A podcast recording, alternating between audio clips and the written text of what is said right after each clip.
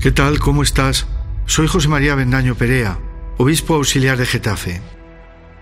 Mira, ¿alguna vez te has parado a pensar la suerte que tenemos de saber por el Evangelio lo que hizo Jesús cada uno de los días de la Semana Santa? Es la semana más importante de todo el año, con cada cosa que hizo y dijo y nos quiso enseñar.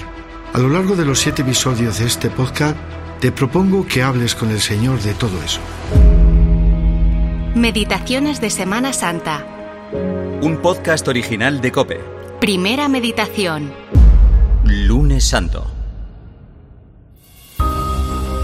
Qué corazón tan grande el de María, acogiendo a Jesús en su casa de Betania, lugar de descanso. Una acogida plena de amor y generosidad que contrasta con el comportamiento extraño y mezquino de Judas, utilizando el nombre de los pobres para sus intereses creados Jesús, con su presencia, rompe la lógica de la violencia y del desamor. Seis días antes de la Pascua marchó a Betania y allí le prepararon una cena. Fíjate en aquel lugar. Jesucristo se encuentra entre sus amigos, rodeado de cariño. Ha estado muchas veces en Betania, pero ahora el momento es más solemne. Sabe que se dirige hacia Jerusalén, sabe que allí le espera la cruz. Te describo la escena. Marta servía y Lázaro era uno de los que estaban a la mesa con él.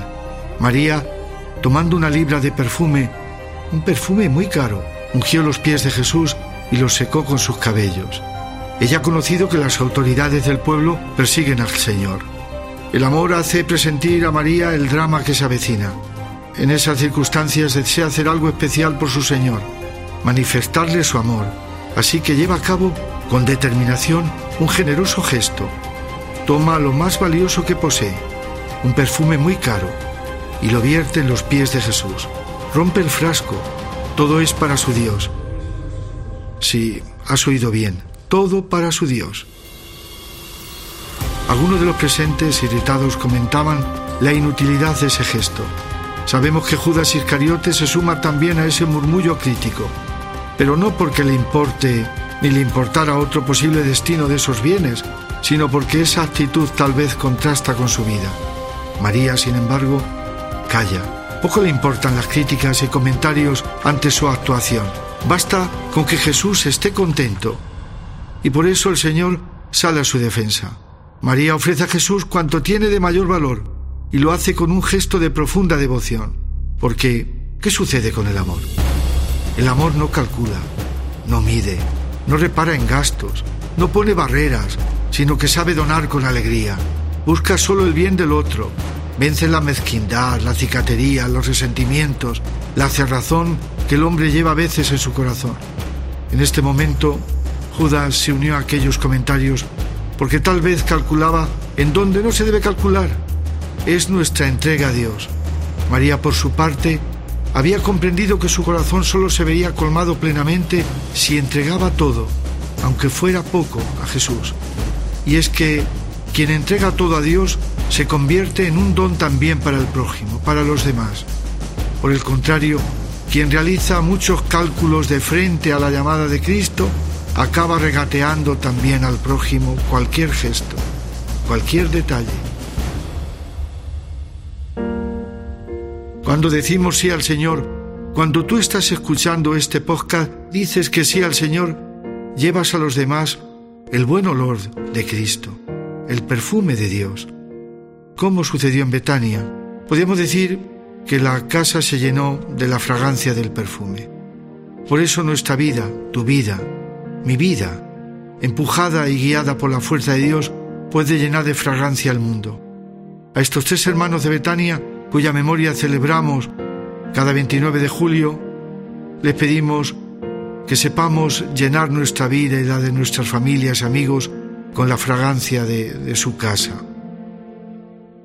Hoy en Betania se anuncia también la muerte de Cristo. Saldrá de allí tanta vida, tanta vida clara, hermosa, fuerte para todos. Hoy el Señor nos invita a permanecer con Él. El Evangelio nos dice que los príncipes de los sacerdotes decidieron dar muerte también a Lázaro. Jesús nos pide que le acompañemos como se lo pidió a Lázaro, porque si nuestra voluntad no está dispuesta a morir según la pasión de Cristo, tampoco la vida de Cristo será vida en nosotros. Pero te diré una cosa, no debes esperar ocasiones extraordinarias para manifestar a Jesucristo tu amor, nuestro amor. Cada uno de tus días es una oportunidad nueva para servirle, para ofrecerle tu vida y emplearla generosamente en su servicio, para seguirle con fidelidad a lo largo de su camino por la tierra. Lo que tengas entre manos será casi siempre cosas pequeñas, cosas, podemos decir, de niños, que haremos llegar de manos de nuestra Madre Santa María. A veces nos sentimos inclinados a hacer cosas pequeñas.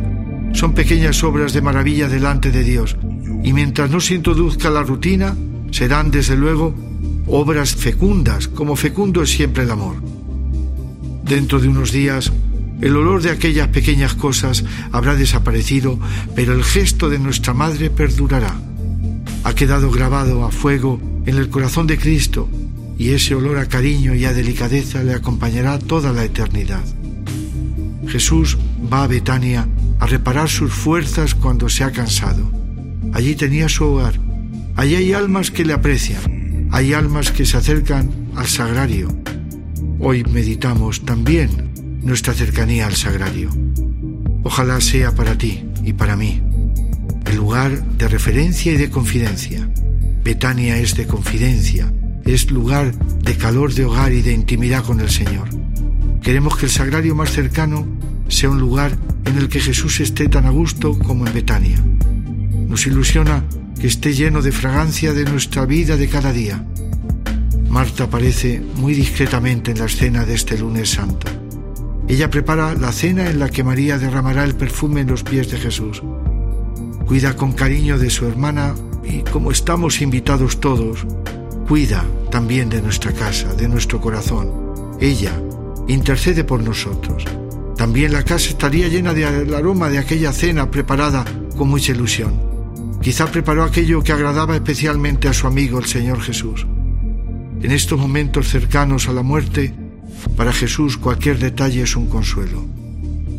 Podemos pensar hoy en tu trabajo, en tu sonrisa, en tu caridad con los que tienes cerca, son los detalles que Él agradece, aquellos que hacen que su yugo sea más suave y su carga más ligera.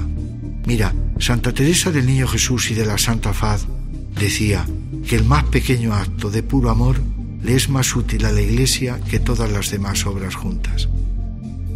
Como una prueba más de la infinita caridad de Dios, el Señor se ha quedado realmente en el sagrario para estar cerca de nosotros, cerca de ti, si el amor y la fe impulsaron a María a mostrar tal delicadeza para el Señor ungiendo sus pies en Betania, también el amor y la fe pueden movernos a nosotros, a ti, a mí, a tener mayor devoción a la presencia real de Jesucristo en la Eucaristía, en la adoración. Cuántos lugares con adoración perpetua. Cuántos lugares pienso yo en mi diócesis de Getafe que adoran las 24 horas del día al Señor. ¿No piensa María que hace una cosa extraordinaria al gastar ese perfume tan valioso para ungir al Señor? Actúa con la espontaneidad del amor.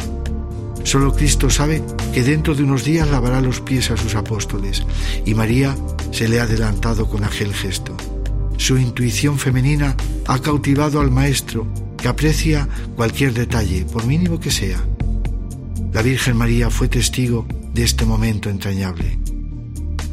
Qué consuelo sería para ella, en medio de lo que se avecinaba, saber que Jesús se sentía querido en ese hogar. Quizá la Virgen María estaba allí. Por eso, en este lunes santo te digo que nos ponemos y te pones en el corazón de la Trinidad Santa. Que Dios te bendiga. Que la Virgen interceda por ti y por todos nosotros. Meditaciones de Semana Santa es un podcast original de Cope.